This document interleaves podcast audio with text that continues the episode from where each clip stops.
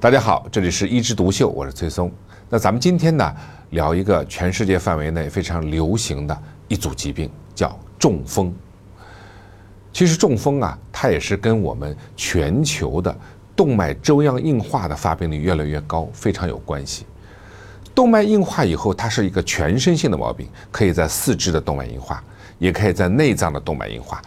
当然，最多见的就是心血管和脑血管的动脉硬化。但中国呢和欧美国家的国情又不一样啊，欧美国家呢它是心血管的动脉硬化更多见于脑血管，也就是说说起毛病来说，心梗的发生率大于脑梗死的发生率，他们是八个心梗才有一个脑梗，八比一，而中国呢恰恰相反，一比八，也就是说在中国的慢性病调查里面，全国的死因第一位就是中风。而且咱们中国啊和国外还有一个不一样，他们是脑梗死多，我们呢是脑出血也很多，所以啊，咱们今天呢非常有必要来聊聊中风这件事儿。为什么说中风这件事儿，而不是中风这个病呢？因为它根本就不是一个病。中风又叫脑血管意外，那么脑血管出问题总有两种情况，一种是血管破了，一种呢是血管堵住了。所以呀，咱们今天这一集呢，就讲血管破掉的情况，就是脑出血的情况。说到脑出血啊，最主要、最关键的引发它毛病，就是高血压。血压一高，动脉的压力就大，从一级级粗的血管一直是分分分分到小血管，那个小血管的压力又很大，而且呢，在脑子里面啊。也许是我们人类还没有进化好，有一些小血管，它从主血管分出来的时候呢，它近乎垂直的状态，也就是角度非常大。那角度一大，你知道我们这个车子转弯的时候，如果你速度快的时候，我们的转弯半径就很大，对不对？最好转弯的时候，哎，踩一下刹车，慢慢的转过去，这样的非常安全。可是如果说你的血压非常高的时候，血流非常快的时候，我们要突然转个弯，要到小血管去。绝对是对什么？对转弯处的这块血管壁呀，压力就更大。那久而久之，久而久之，就在这个分叉处，这个转弯处，小血管上面就会膨出一个微型动脉瘤。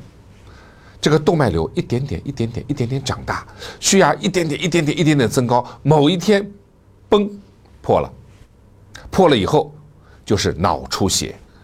啊，脑出血呢？和我们其他的这个引起脑部的血管的病变一样，它也有各种各样的表现，但是它很凶险。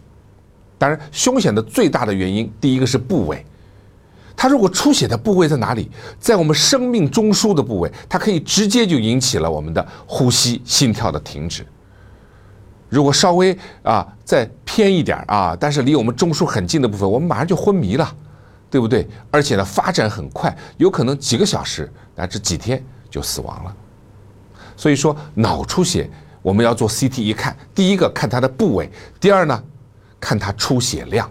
出血量少的呢，有时候恢复起来一点都看不出，一点没有后遗症；出血量一大就非常凶险了。这个时候我们需要的谁呢？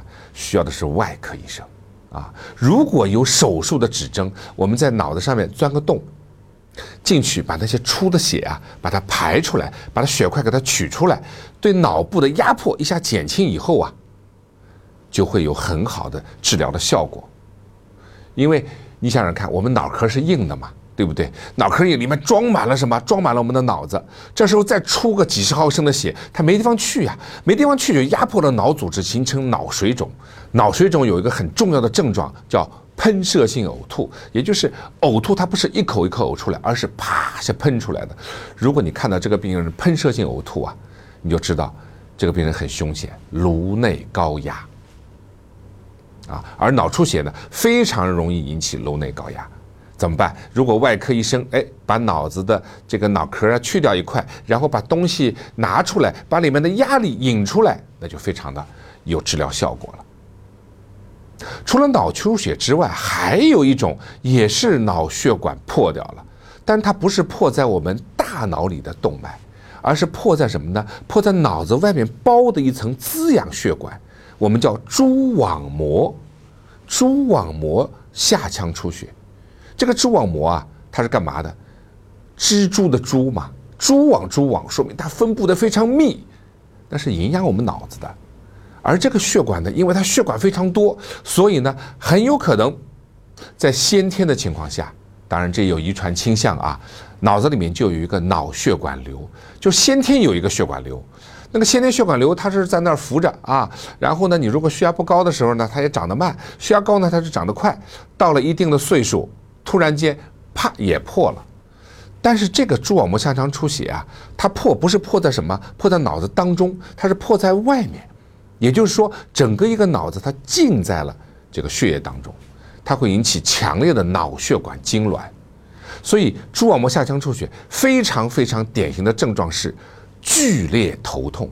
如果把这个头痛从一到十打十分的话，它就是那个十级头痛，是非常非常难耐的一种头痛。那么，蛛网膜下腔出血也有轻的，也有重的。咱们著名的孝心。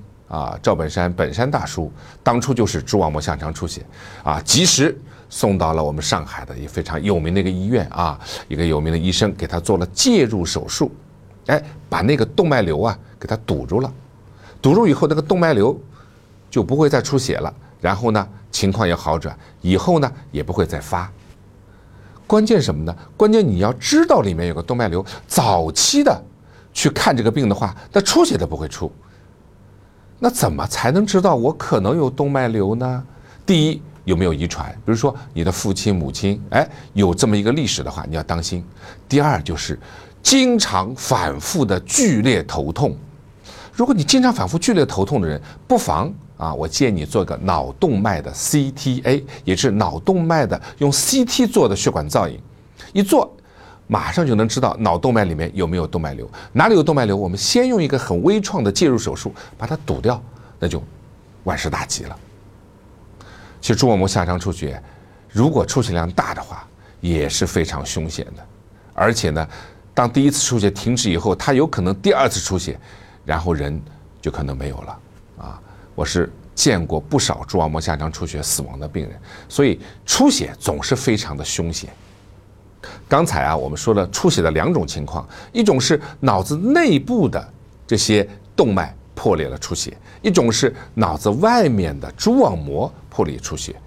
但是大家发现都有两个重要的因素，第一个什么？第一个就是微动脉瘤，啊，一种先天形成的动脉瘤是蛛网膜下腔的，一种呢是后天形成的动脉瘤，跟高血压有关。而高血压呢，又可以让蛛网膜下腔出血这个动脉瘤啊提早破裂。所以，对脑出血来说，除了筛查动脉瘤以外，控制高血压那是重中之重的措施。好，那我们今天这集先聊到这儿，我们下期接着聊。